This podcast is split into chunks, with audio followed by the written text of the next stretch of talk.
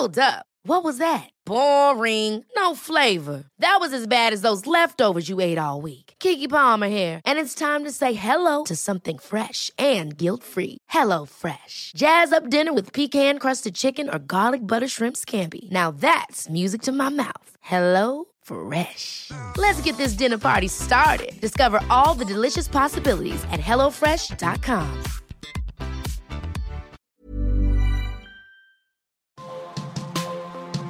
Demain, tout est possible.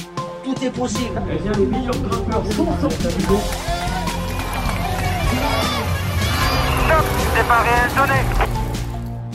Salut à tous, c'est toujours un plaisir de vous accueillir dans Bordure, le podcast vélo du Dauphiné Libéré. Je suis Valentin Jacquemet et pour ce nouvel épisode, l'une des personnalités les plus influentes du peloton nous accueille. Pour la décrire, il faudrait une introduction de 10 minutes pour détailler les 1000 casquettes qu'elle se plaît à enfiler. La suivre pendant une journée, ce serait d'abord la retrouver comme l'une des voix du cyclisme sur France Télévisions, où elle est devenue consultante après avoir épousé une carrière de coureuse avec notamment un titre de championne de France en 2012 à seulement 21 ans.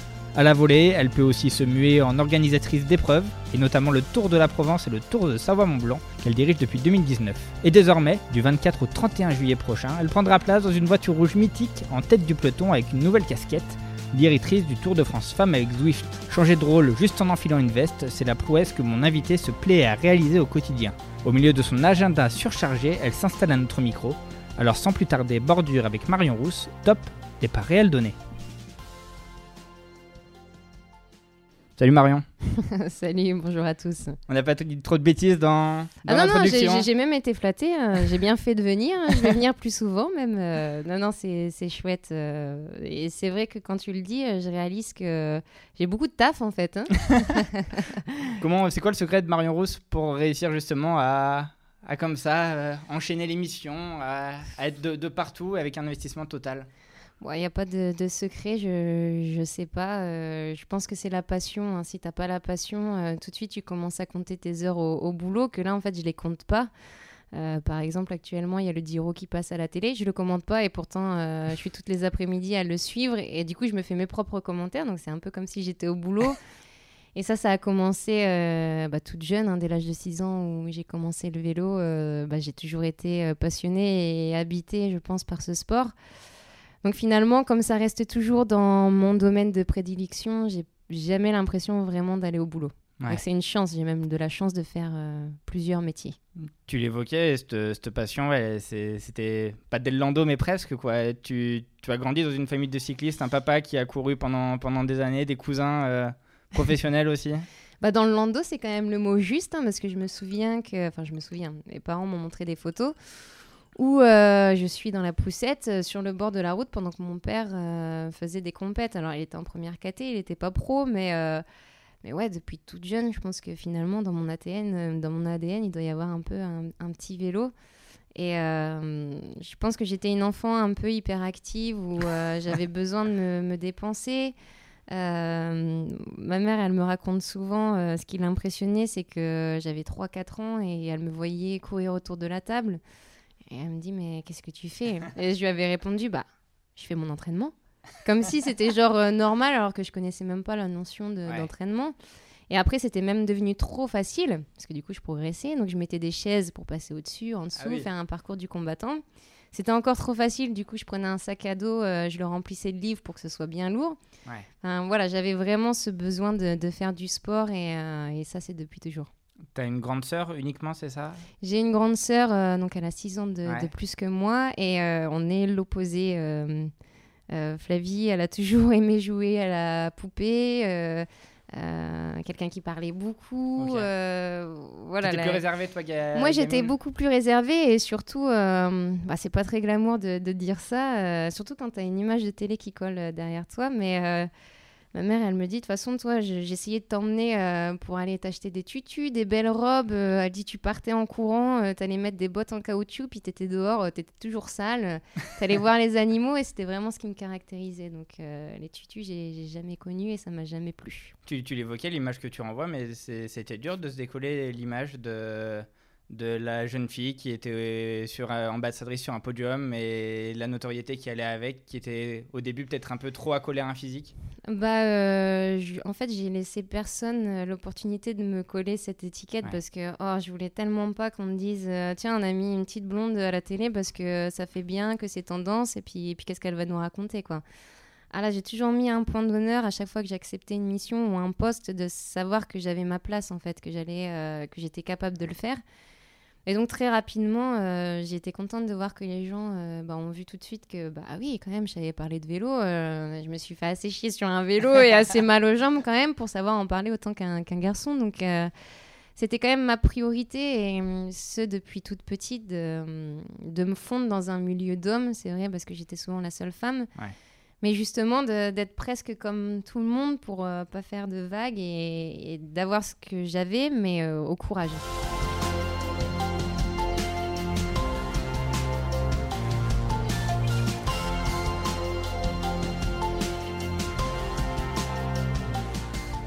Tu fais de la compétition quand tu es, quand es jeune, j'ai lu cette anecdote comme quoi tu, tu battais les garçons jusqu'à ses 12-13 ans, jusqu'à tes 12-13 ans et que Ouais. les parents des garçons n'étaient pas forcément ravis de, de les voir se faire battre par une fille. Ah ouais, ouais, ça je l'ai connu euh, assez, assez souvent. Alors, euh, ce qui était marrant à voir, c'est que souvent les cyclistes eux-mêmes étaient pas tristes ou déçus parce que du coup, en fait, j'arrivais toujours à avoir une bonne bande de, de potes, euh, euh, à vouloir vraiment gagner à la, à la pédale et, et au mérite. Et du coup, euh, ils étaient moins tristes que les parents. Il n'y en a jamais un qui a fait une crise de nerfs à l'arrivée parce qu'il s'est fait battre par une fille, Ouais. mais. euh, moi, c'était presque devenu, bah oui, c'est Marion, voilà, c'est normal. C'est la contre, tradition du dimanche, elle est devant ouais, moi. non, non, mais je gagnais pas tout, hein, mais ouais, j'a- j'avais le niveau des, des garçons et, et les parents, parfois, ils avaient un peu plus d'ego que leurs petits et bon, des fois, j'en ai même vu se faire engueuler, donc ça, c'était moins cool. Mais je me souviens, ça m'avait marqué parce que dès 6 ans, en fait, j'avais pas envie d'être mis dans, dans une case ou être euh, genré euh, ou être une Ouais. fille ou un garçon. euh. je me souviens, on voulait toujours me mettre euh, en première ligne ou partir avec de l'avance, mais moi, je voulais pas. Je voulais faire comme tout le monde et euh, je pense que c'est ce qui m'a forgé un peu mon parcours aujourd'hui et qui m'a donné cette force de caractère. Est-ce qu'elle est vraie, cette histoire comme quoi tu t'es inscrite en cachette? Ouais. euh, au club Ah de mais Fournier vrai 100%, hein, véridique. euh. Tes parents voulaient pas forcément que. Bah non, mais moi j'en avais marre au bout d'un moment d'aller voir des courses euh, et puis de pas en, pas en faire. Donc euh, je me souviens, je me suis posée à table et puis euh, j'ai dit mais euh, papa, maman, euh, j'ai envie de faire du vélo en compétition. Je vais aller me chercher une licence et euh, mon père qui pratiquait le vélo euh, s'est dit mais tu rigoles ou quoi? C'est Ouais. un sport tellement dur, euh, t'es trop jeune, euh, en plus t'es une petite fille. euh. non non, il est hors de question. Ok. Euh, avec la complicité de ma mère, euh, on y a été toutes les deux en, en cachette. Et en fait, quand il est rentré du boulot, je lui ai sorti ma petite carte de licencié. Puis j'ai dit voilà, c'est bon, je suis inscrite. Bon, là, il a été mis sur le fait accompli. Donc, euh, il m'a dit bon, ok, mais je te préviens, euh, ça sera pas des compétitions tous les dimanches. Puis finalement, le dimanche d'après, c'était parti. Puis il m'a suivi euh, tout le long de ma carrière. Il y, a- il y a une autre histoire comme quoi il y a une autre inscription en cachette au lycée en Belgique pour pouvoir avoir des horaires à. à- à- T'sais, à- J'en ai fait des conneries quand même. hein, hein, quand tu vois. Mais c'est vrai que mes parents, à chaque fois, quand on en reparle maintenant, devant le fait pose- accompli quoi. Au- Autour d'une table, ils nous disent mais attends, mais ça vient d'où ton, ton caractère? Parce que mes, mes parents, bah, je viens du Nord, euh, voilà, une famille euh, ouvrière, euh, Ouais. qu'on fait pas de bruit, euh, et, euh, et, voilà, on, on est bien dans ce qu'on a, on va pas chercher les risques. Et moi, j'ai souvent été, quand on me proposait quelque chose, cette curiosité, puis cette envie de, de foncer. Et à chaque fois, je les ai effrayés, en fait, dans tout ce que j'ai fait. euh, au début, quand j'ai voulu faire du vélo. Après, c'est vrai, euh, alors que j'étais en dernière année de bac euh, scientifique, que j'allais avoir mon bac du jour au lendemain, j'ai dit non, mais moi, j'en ai marre, là. J'arrive pas à faire du vélo comme je veux. Euh, J'ai vu une école là-bas, elle me plaît, j'y vais. Donc, euh, pareil, euh, je leur ai dit, ils m'ont dit, mais qu'est-ce que tu fais? En plus, en Belgique, il faut faire les deux mêmes années dans le lycée. Donc, c'est comme si j'avais dû redoubler Ouais, ma, terminale pour avoir l'examen. Bon, je l'ai eu au final, puis j'étais contente, je pouvais faire du vélo. Et après, bah, euh, j'ai arrêté ma carrière de vélo pour aller dans le monde des médias. Pareil, là, mes parents, ils m'ont regardé avec des grands yeux en disant Mon Dieu, la, la télé, ils vont te manger. Euh, c'est Qu'est-ce que tu fais encore euh, T'es pas contente avec ce que t'as euh, Qu'est-ce qui t'arrive? Et puis, bon, bah là, avec le, le poste de directrice de, de course, mais euh, quand même, la dernière fois, ils m'ont dit Bon. euh, on est quand même obligé de reconnaître que, que tu bien fait d'aller dans tous ces choix. Tu nous as fait peur, mais, euh, mais voilà, ils sont, ils sont fiers quand même à l'heure d'aujourd'hui bah, que j'ai suivi mon instinct.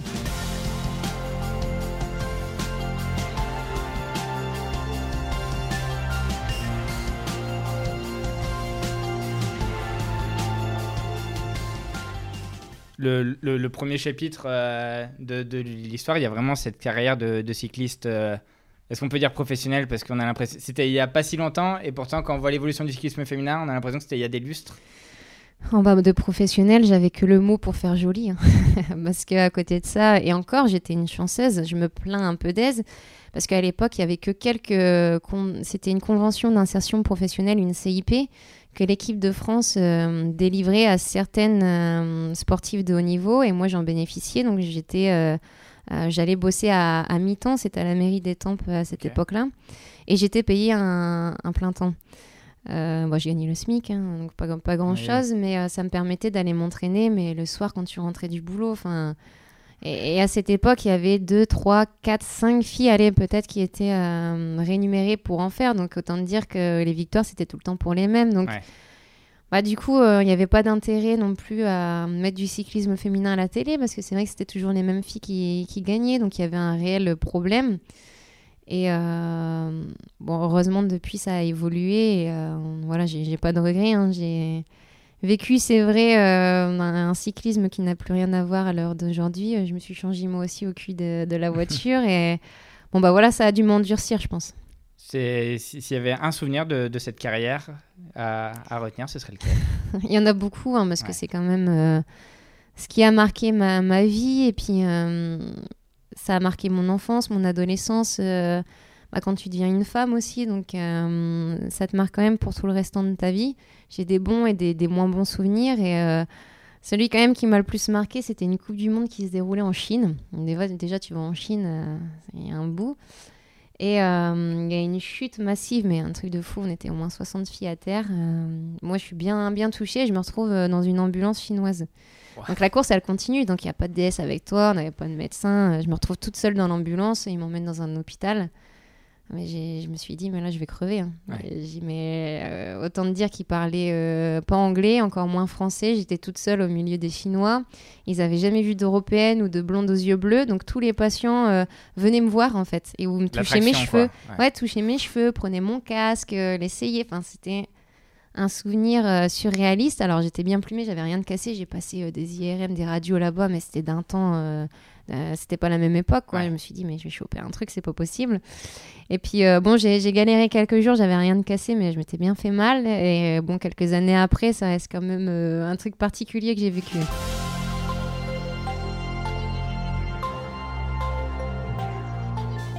Le micro, il y a un déclic ou pas? L'histoire commence un peu par hasard sur Eurosport. T'es es invité en plateau pour commenter une course euh, et ça se passe plutôt bien. Guillaume Di Grazia te dit bah, Viens pour la Volta, c'est ça?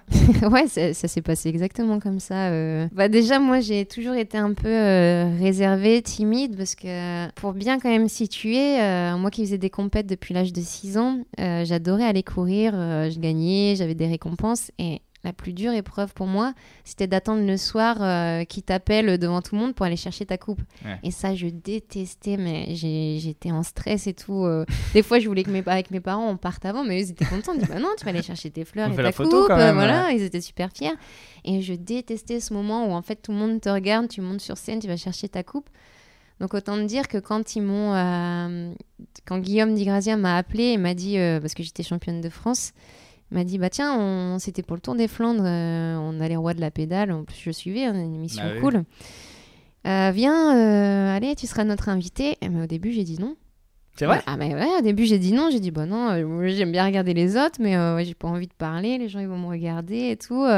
Enfin, hyper mal à l'aise. Et puis, j'ai quand même ce tempérament fonceuse et curieuse. Du coup, au bout d'un moment, j'ai dit, mais quand même, tu vois, c'est un truc que tu vas Ouais. découvrir, c'est chouette. Mais je pensais vraiment le faire une fois, puis, puis arrêter, en fait. Mais juste voir un peu l'envers du décor. Donc, tu dis, allez, vas-y, euh, t'y vas, et puis tu verras bien. Donc, j'y suis allée. euh, en plus, la bande était super cool. euh, bien accueilli, on a bien rigolé, donc ils m'ont mis à l'aise. Bon, je pense que mes premières prises de pa- parole, si je les regarde aujourd'hui, ce serait une catastrophe. Mais ah, voilà, en fait, j'ai aimé parler de la course parce que ça m'a semblé naturel, tout en étant hyper stressée. hein. Je pense Ouais. que j'avais le cœur à 180 quand je parlais, donc ça devait s'en- s'entendre. Et donc l'émission se passe et tout. Euh, je retrouve euh, Guillaume Di Grazia euh, sur le Tour de France. Et euh, moi, j'étais venue pour voir la course et on se voit au village départ. Et il me dit euh, Ah, bah tiens, tu tombes bien. euh, j'ai un truc complètement fou à te proposer. Mais écoute, j'ai vu que tu étais plutôt bien en plateau. tu sais parler aussi bien qu'un mec de, vélo. Il y a la Vuelta qui commence dans, quelques semaines. On vient de recruter, David Moncoutier. Et j'aimerais que tu, tu commentes avec nous. Alors, quand il m'a dit ça, j'ai dit Bah, il se fout de ma gueule. J'ai dit, euh, mais euh, faire les trois semaines euh, en tant que consultante, euh, ouais, ouais, ouais, mais viens. Et là, pareil, des semaines où je crois il y a quelques nuits où j'ai mal, j'ai pas dormi Ouais. du tout en disant, mais qu'est-ce que je fais? J'y vais, j'y vais pas. Parce que là, c'est aussi un autre métier. Quand t'es invité, c'est pas comme si t'as le droit à l'erreur, mais t'es invité en qualité de sportif. Mais là, quand t'es consultant, tu dois assurer derrière le micro. Et puis bon, bah, au final, j'y suis, j'y suis allée. Et puis, bah, à force d'en faire, tu t'améliores. Et, et surtout, en fait, j'aimais ça. J'aimais. euh, pour moi, c'était pas un métier. Tu, tu, tu commandes du vélo, donc c'est ce que je Ouais. fais. euh, Ce que tu fais sur ton canapé, tu. c'est ce que je fais sur mon canapé. Et, et en fait, l'ambiance était tellement bonne dans l'équipe que, que c'était cool. À chaque fois, j'y- Ouais. j'avais pas l'impression d'aller au boulot. Puis je me suis pris au jeu. Tu progresses. bah, comme le vélo, en fait. Et puis, et puis c'était parti. Ça a précipité un peu la, la fin de ta carrière de, de cycliste? Bah, cl- clairement, parce que euh, en fait, j'arrivais plus à faire les deux. Les Ouais. trois même. Je faisais du vélo, j'avais toujours la mairie d'étampes. Hein. Hein, là, on l'oublie pas. l'oublie, mais. On l'oublie pas, mais bon, il fallait quand même que j'aille gagner mon, mon argent. Et, puis, euh, et puis, ce métier de, de consultant qui prenait de plus en plus de place, parce que c'est vrai qu'Eurosport a tellement euh, une offre cycliste que bah, il faut Ouais. des consultants. Donc, il m'appelait de plus en plus souvent et, et moi, j'étais un peu embêtée parce que j'allais m'entraîner, mais du coup, derrière, tu n'avais pas la récup suffisante, tu, je marchais moins aussi aux courses. Euh, à côté de ça, j'avais le boulot, enfin, je m'en sortais plus et j'avais plus de vie en fait. Et au bout d'un moment, je m'épanouissais tellement dans, avec cette bande et, et, et puis bah, je gagnais aussi mieux ma vie, il faut Ouais. le dire, que j'ai dit, bon, qu'est-ce que je fais? J'ai la possibilité de rester dans le milieu que j'aime plus que tout, je, je m'éclate. Ok, 24 ans, ça fait jeune pour arrêter ta carrière, mais quand tu as commencé à l'âge de 6 ans, euh, bon T'as- quand même déjà tout, tout vu et puis le cyclisme féminin était dans une époque où euh, même quand je faisais des coupes du monde, mes parents ils avaient pas mes résultats parce que ah, ça passait pas à la télé évidemment, mais il y avait même pas les résultats sur les sites internet donc il fallait qu'ils attendent le soir que je les appelle pour raconter ma course. Donc je, je voyais pas le cyclisme féminin progresser et puis bah j'ai galéré clairement donc euh, voilà j'ai pris la décision d'a- d'arrêter et puis euh, avec bah, la- le présent qu'on connaît maintenant quoi.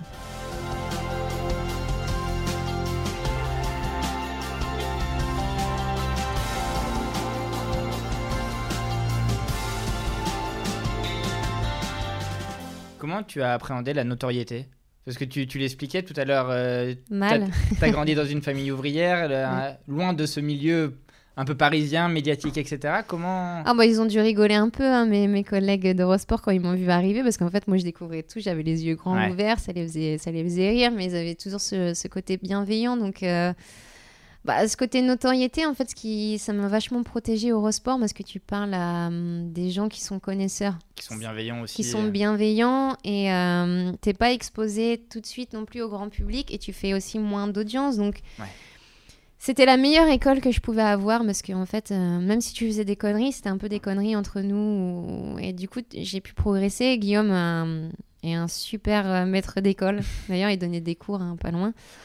Et en fait, des fois, après les plateaux, il me donnait des petits conseils, mais, mais toujours bienveillants, euh, qui, tu vois, qui, qui me frustraient pas ou Ouais, qui, ouais. qui me faisaient perdre mes moyens. Mais il me disait toujours, c'est bien ce que tu fais, essaye de faire euh, comme si, euh, vas-y, voilà, vraiment mettre de, de la confiance et au plus t'en fais, et puis bah t'apprends côté de Jackie Durand et tout, donc Ouais. tu les regardes faire euh, et et t'apprends comme ça en fait. Et, et du coup, le, le- le côté notoriété est pas venu tout de suite. Donc je pense que c'est aussi ce qui m'a aidé beaucoup.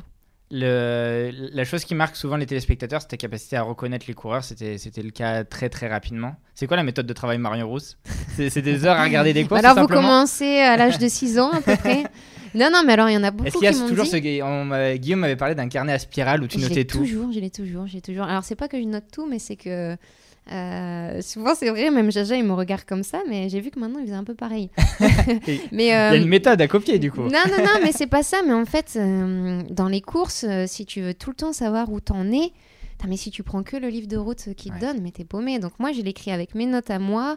Euh, J'aime bien mettre le nombre de kilomètres entre les deux, euh, les deux côtes, les deux difficultés, euh, euh, le prochain sprint intermédiaire. Donc je suis vraiment en termes de kilométrage et comme ça, en fait, je me paume jamais. Ouais. Et je trouve que c'est super important d'avoir toujours un point de repère à dire, oh, attention, là, on est parti, on a dérivé. Mais dans 5 bornes, les cocos, là, il y a un truc qui arrive, attention. Et c'est vrai que j'avais pris cette méthode sur Eurosport et ça me suit toujours euh, sur France TV. T'évoquais euh, Jaja Laurent Jalabert. C'est ça s'est fait presque naturellement finalement c'est- cette mutation sur euh, sur France Télé. Elle, elle allait de, elle allait de fait quoi. Bah moi, j'y j'y croyais pas trop parce que hum, je suis quelqu'un qui qui a du mal à me projeter. euh, voilà, si tu me demandes dans 10 ans où je serai, suis, je suis incapable de te dire où, où je serai. Et donc c'était pareil à Eurosport, j'étais bien, donc euh, je, j'ai- en fait j'ai jamais cherché à partir ou à avoir toujours plus. Je suis pas Ouais. dans cette optique-là, mais c'est Guillaume tout le temps d'Irazia qui me disait tu verras, tu finiras à France Télé, mais non non, je disais n'importe quoi. Pourquoi pourquoi ils voudraient de moi, ils s'en foutent et tout. Et c'est vrai que Fabrice Collin, un jour, donc euh, voilà, directeur euh, en chef de, de la rédaction, euh, m'a appelé. Et là, ils m'ont proposé euh, de venir commenter le Tour de France pour France Télé. Alors moi, en panique complet, j'ai dit mon Dieu, mon Dieu, quitter Eurosport, j'ai pas envie, les copains. euh, Le petit confort aussi. Enfin, ouais, de nouveau sortir sa zone de confort. Bah ouais, quoi. carrément. euh, Ça faisait beaucoup à chaque fois. euh, à chaque fois que tu bouges, euh, bah, forcément que c'est des Ouais. habitudes qui se perdent.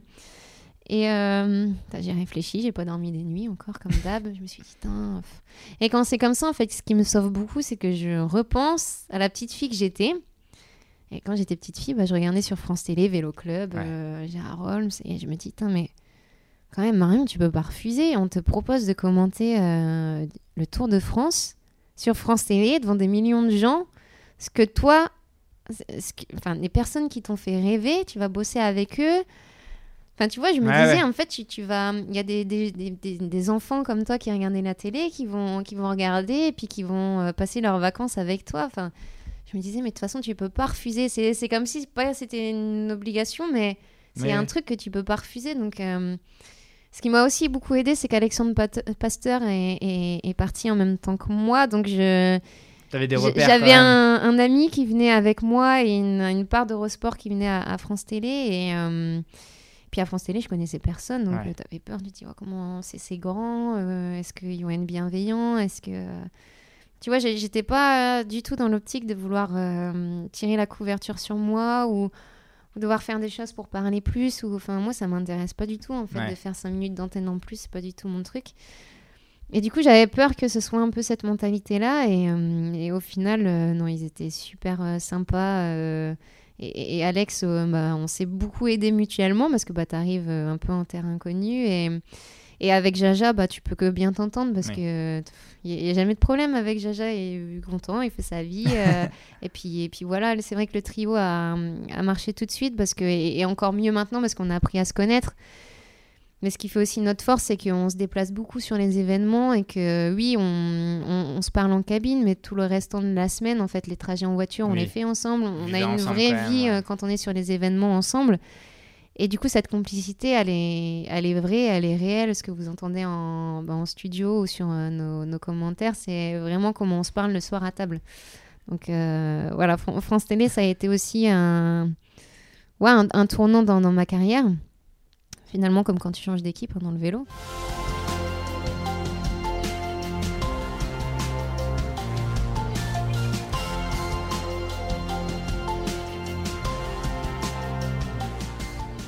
On découvre quelqu'un qui doute quand même beaucoup. Est-ce que t'étais collé aux réseaux sociaux à taper ton nom pour voir les retours? Est-ce que tu lisais Ah beaucoup non, mais ça? je tapais jamais mon nom parce que j'avais peur de savoir ce Ouais. qu'on pensait de moi. Donc, euh, non, non. Encore aujourd'hui, t'as as peur de ce qu'on Non, alors euh, maintenant, plus, plus du tout, parce que bah, déjà, j'ai la chance que les gens sont hyper bienveillants Ouais. avec moi. Donc, euh, c'est c'est en fait grâce à eux que j'ai pris confiance en moi, parce que.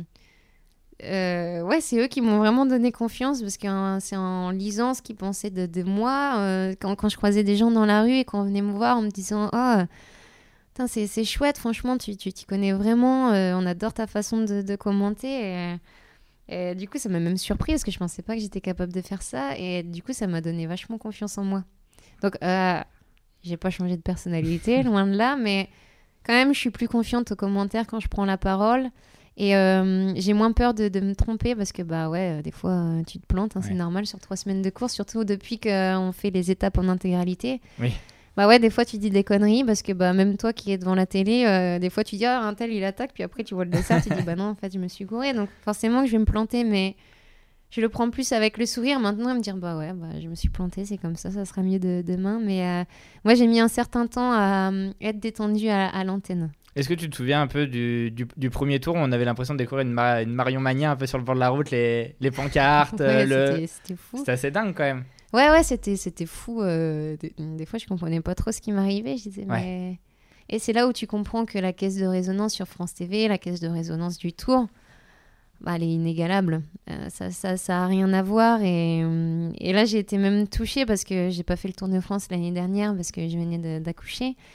Et oh, j'étais super euh, émue et, et contente de voir euh, des panneaux euh, Bienvenue Nino. euh, Julien, il me disait sur le bord des routes, tout le monde me disait Allez Nino, pense à Marion. Et, et je trouvais ça super cool parce que c'est comme si on était vraiment dans, dans leur famille et, et ça ça m'a touchée. Ouais, vraiment, c'était un Tour de France particulier pour moi parce que j'ai pu aller sur le bord des routes et le vivre différemment. Mais ouais, en fait, je suis proche de, des- gens et euh, bah, j'ai le contact facile aussi. Oui. Donc euh, déjà, j'aime bien ça, aller parler aux gens. Et, euh, et puis, bah, je leur dois beaucoup au final parce que dans, même dans ma vie tout court, parce que ça m'a fait devenir un peu quelqu'un qui a plus de confiance en soi et du coup qui prend plus les, les choses en main. Et comment tu parviens à gérer la, la frontière très poreuse entre la vie privée et la vie publique avec aujourd'hui euh, votre fils, avec Julien euh, Préserver tout ça. Quand vous êtes sur une course tous les trois, bah, il y a les sollicitations, mais vous avez aussi de envie de vous retrouver en famille. Enfin, c'est... Bah, on, on est très protecteur envers Nino. hein. Il, il nous accompagne sur, ses- sur quelques courses, mais euh, on n'est pas du genre à l'emmener partout avec Ouais. nous parce que euh, bah, déjà c'est un bébé et euh, je pense qu'il est mieux à la maison avec papy et mamie que de se taper des heures et des heures de, de voiture. Donc quand on peut, on le prend avec nous et ça nous fait plus plaisir à nous que, que à Nino parce qu'il était petit jusqu'à Oui. jusqu'à maintenant. Mais c'est clair que je suis super fière quand même euh, quand il est venu me voir à la Flèche Wallonne, que je l'ai mis en cabine avec moi, que je lui montre un peu le métier de, de maman. euh, euh, ouais, c'était un sentiment particulier, même indescriptible. Et pour être honnête, ça m'a même un peu perturbée pendant mes commentaires parce que du coup, j'étais un peu fébrile, tu vois, de Ouais. voir mon fils euh, là sur la ligne d'arrivée et de dire, c'est un truc de fou. Il y a, il y a- il y a son papa qui, qui court la course, il y a sa maman qui commente. euh, il y a Nino qui est là. Enfin, c'était vraiment particulier pour moi. Et, et- mais je l'emmène, je l'emmène pas partout parce que j'ai pas envie de lui voler un peu sa vie de bébé. J'ai pas envie non plus que, bah, de l'effrayer avec euh, tout le monde autour de, Oui. de lui parce que.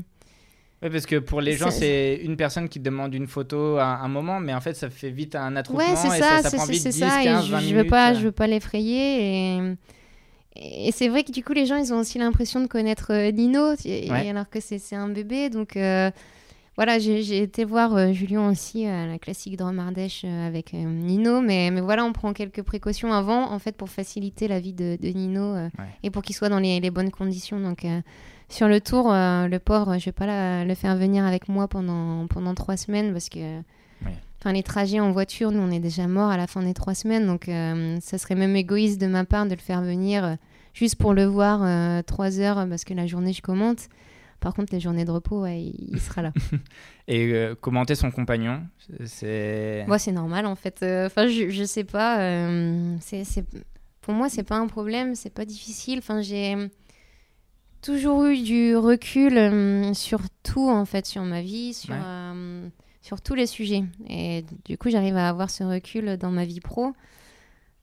Et je pense que le jour où tu as ce recul, bah, justement, euh, il sera peut-être temps de changer Ouais. de, de métier parce que c'est clairement pas compatible. Enfin, C'est quelque chose que tu t'imposes, quoi. ah bah j'ai pas le choix en fait. Euh, Les, les gens euh, euh, à France Télévisions, quand tu parles à des millions de téléspectateurs, bah, tu dois d'être bonne dans ce que tu fais parce Ouais. que, euh, parce que les, les gens ils doivent euh, être contents de, de ce que tu fais. Tu dois bien leur expliquer. Tu, tu dois faire ton taf à 100%. Si tu commences à dire bah moi euh, ça fait chier, j'aimerais bien que ce soit lui qui gagne et pas lui, ou que tu sois dégoûté dans des Ouais. commentaires, mais c'est terrible. Enfin, les gens, ils s'en foutent avec qui tu partages ta vie, c'est pas leur problème. Eux, euh, ils regardent la télé, c'est pas pour euh, savoir ce que je pense euh, de Julien, si je suis stressée ou, ou pas. Donc, Ça, c'est mon côté un peu perfectionniste, mais non, je me dois d'être bonne. Et, euh, et puis, bah, en plus, j'ai fait du vélo, donc ça m'aide beaucoup. Si Ouais. Julien, il gagne pas des courses, bah ouais, je sais que c'est pas facile du vélo, hein, surtout. Il y, a, euh, il y a plus de moments durs que de moments de joie. Bah quoi. ouais, c'est ça. Dans une carrière pro, il y a plus de mauvais moments que de bons moments. Donc, euh, je suis, j'en ai assez chié sur un vélo pour savoir que qu'il gagnera pas toutes les courses.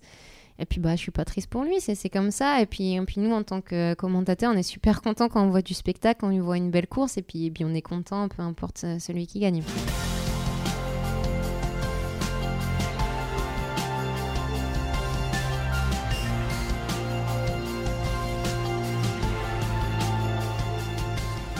Il y a une autre rencontre qui. euh, c'est c'est mon humble avis, mais qui a peut-être ma- marqué un peu ton, ton parcours, c'est celle avec Pierre-Maurice Courtade, Ouais, ouais, ouais. C'est qui vrai que. t'a qui Ouais, t'a apporté cette, cas- cette casquette de l'organisation finalement.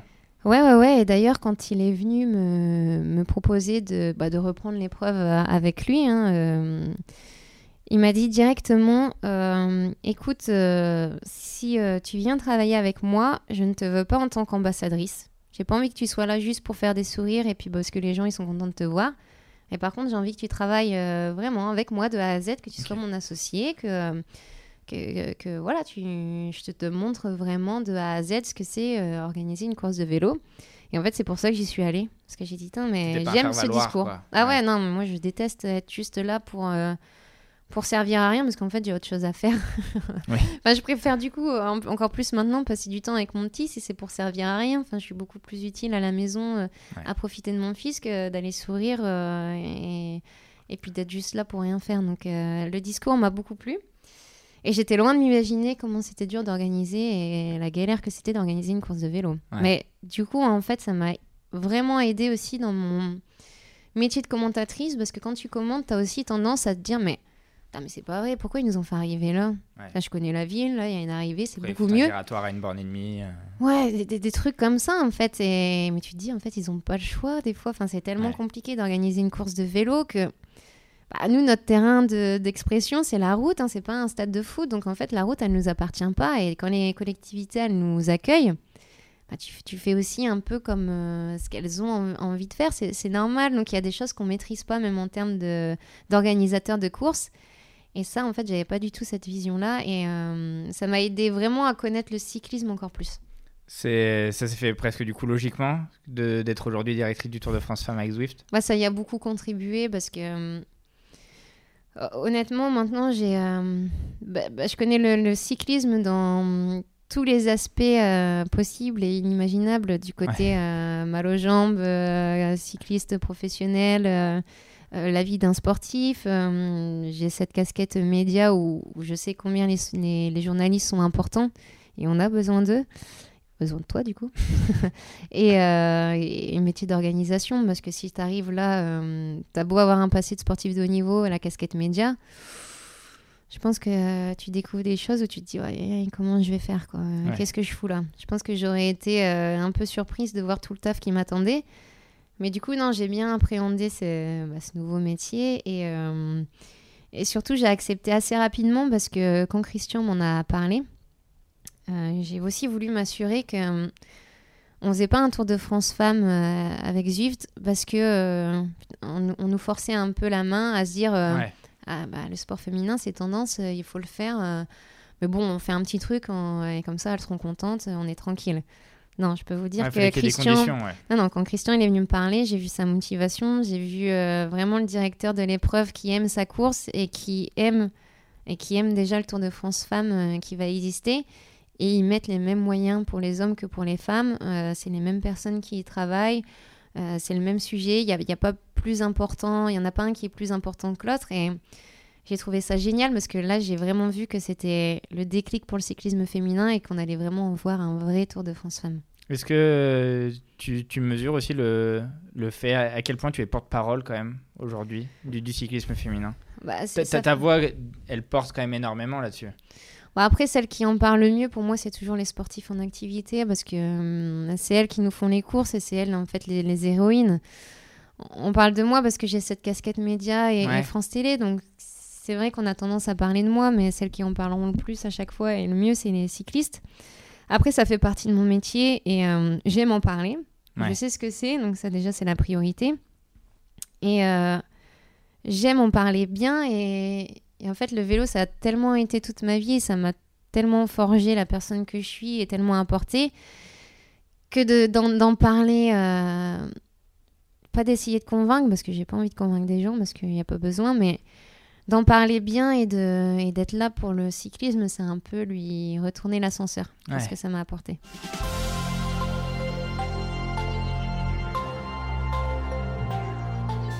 T'es dans quel état d'esprit là au moment où on tourne ce podcast? On est fin mai, c'est dans deux mois.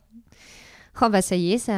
il y a eu plusieurs moments clés quand même euh, pour le Tour de France Femmes. euh, il y a eu la présentation au Palais des Congrès. Ouais. Tu présentes euh, le parcours et, et beaucoup de médias. Moi j'étais stressée hein, du coup, t'imagines Ça se sentait bien. pas du tout sur la Ça scène. sentait pas. Ah, Tu vois, je suis une bonne comédienne. Parce que ça, c'est un métier différent aussi de prendre la parole devant les gens. Ça, j'aime moins. Un auditorium. Ouais, ouais, je suis moins à l'aise. Et donc, tu dévoiles le parcours, tu as la réaction des filles. Mais ça reste euh, assez lointain. En plus, tu plus de course, euh, t'as plus de course, c'est l'hiver, euh, c'est hors saison. Donc, ça te semble loin. Tu te dis, j'ai encore le temps. Et puis, en fait, au plus ça avance, là, il y a eu les J-100. Et là, tu te dis, putain, moins 100, là, je peux commencer à, à décompter, en fait, à cocher sur le calendrier les jours qui nous rapprochent du départ. Puis bah là, là, on y est plus que, plus que jamais. J'ai l'impression que c'est demain le, le départ. Donc il n'y a pas de peur, il y a plus d'excitation. quoi. J'ai envie d'y être et, et on est prêt. Et les filles sont prêtes. C'était important aussi qu'il y ait cette passerelle avec le Tour de France masculin qui se termine, le, le Moi, c'est la meilleure, c'est la meilleure date meilleure possible. exposition hein. pour relancer ce Tour de France. Ouais, c'est, c'est- ça sera toujours la meilleure, meilleure date, hein, juste d'enchaîner euh, Ouais. le Tour et le Tour de France Femmes. euh, honnêtement, pour moi, c'est la meilleure formule. Euh, après, là, c'était important pour nous, pour cette première édition, de partir de Paris, que cette première étape se déroule à Paris, Ouais. parce que les hommes vont arriver sur les champs, les femmes vont partir, donc euh, symboliquement, on pouvait pas faire mieux.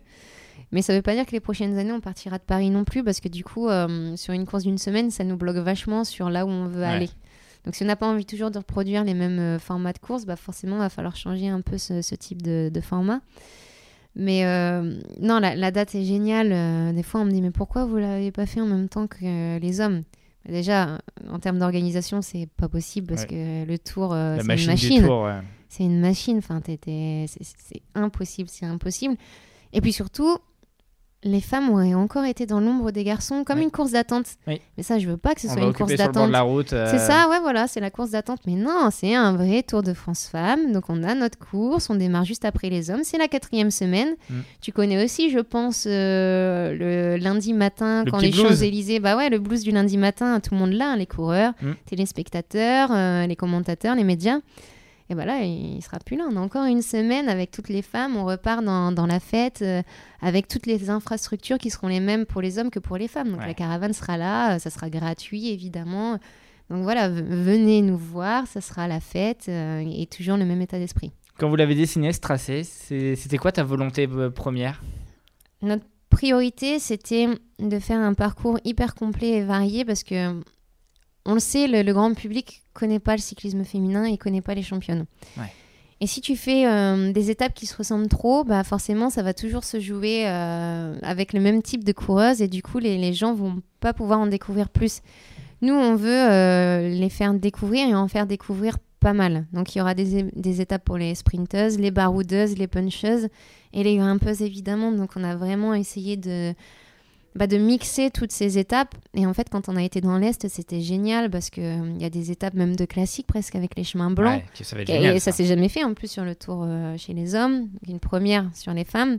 L'étape d'Épernay, bon là elle est connue. En plus pour les puncheuses, euh, ça, Mm. ça va être génial. C'est le type euh, un final mouvementé, c'est génial à suivre. Après, bah, t'as la montagne avec euh, la planche, euh, la super planche des belles filles. Euh, la, la veille, c'est dur, hein, 3000 mètres de dénivelé. le petit ballon d'Alsace, le grand ballon, et puis le col du plat de Servassel. Non, il y a, il y a de quoi faire, honnêtement. euh, chaque jour, euh, ça va être une belle étape. T'as le temps de, de rouler, t'as les reconnaître toi euh, à vélo ou pas? Je les ai reconnus du kilomètre zéro jusqu'à l'arrivée, mais en voiture. non, non, je fais toujours du vélo, mais beaucoup moins qu'avant et ça me manque pour être honnête. Ouais. Mais euh, bah déjà, j'ai plus trop le temps au niveau pro. Et puis bah, quand j'ai du temps, en fait, maintenant, je le passe avec Nino. Alors euh, oui, je, je vais toujours rouler, mais je me prends une à... Quand je, je vais rouler, je roule deux heures, deux heures et demie. Et euh, voilà, il est encore petit et, et c'est vrai que j'aime bien profiter de lui quand je suis off. Il a déjà la draisienne, Nino? Il en a deux même. Il en a deux et c'est c'est génial. Avant de partir, euh, on l'a mis dessus avec Julien et ça y est, ses pieds touchent par terre. Donc là, il est bientôt parti vu qu'il marche depuis ses neuf mois et que là maintenant il court déjà. Je pense que dans pas longtemps, il fera le tour de la maison. ouais.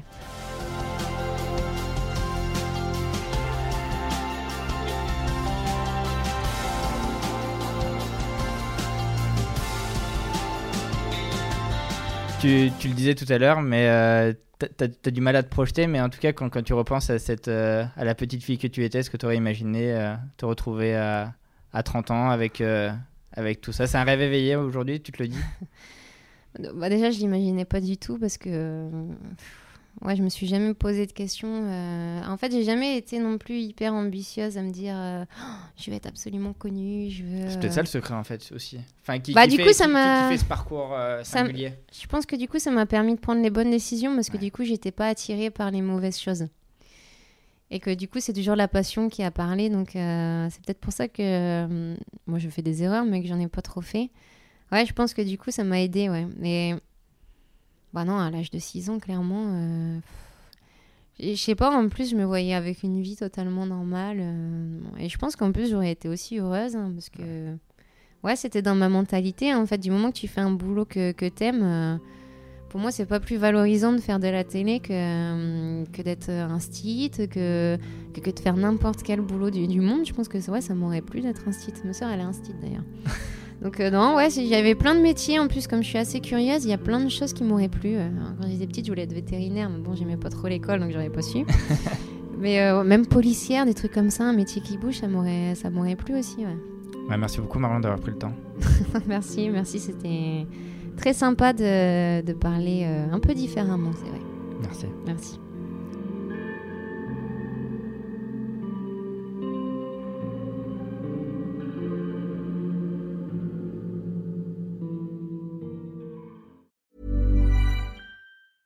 Planning for your next trip?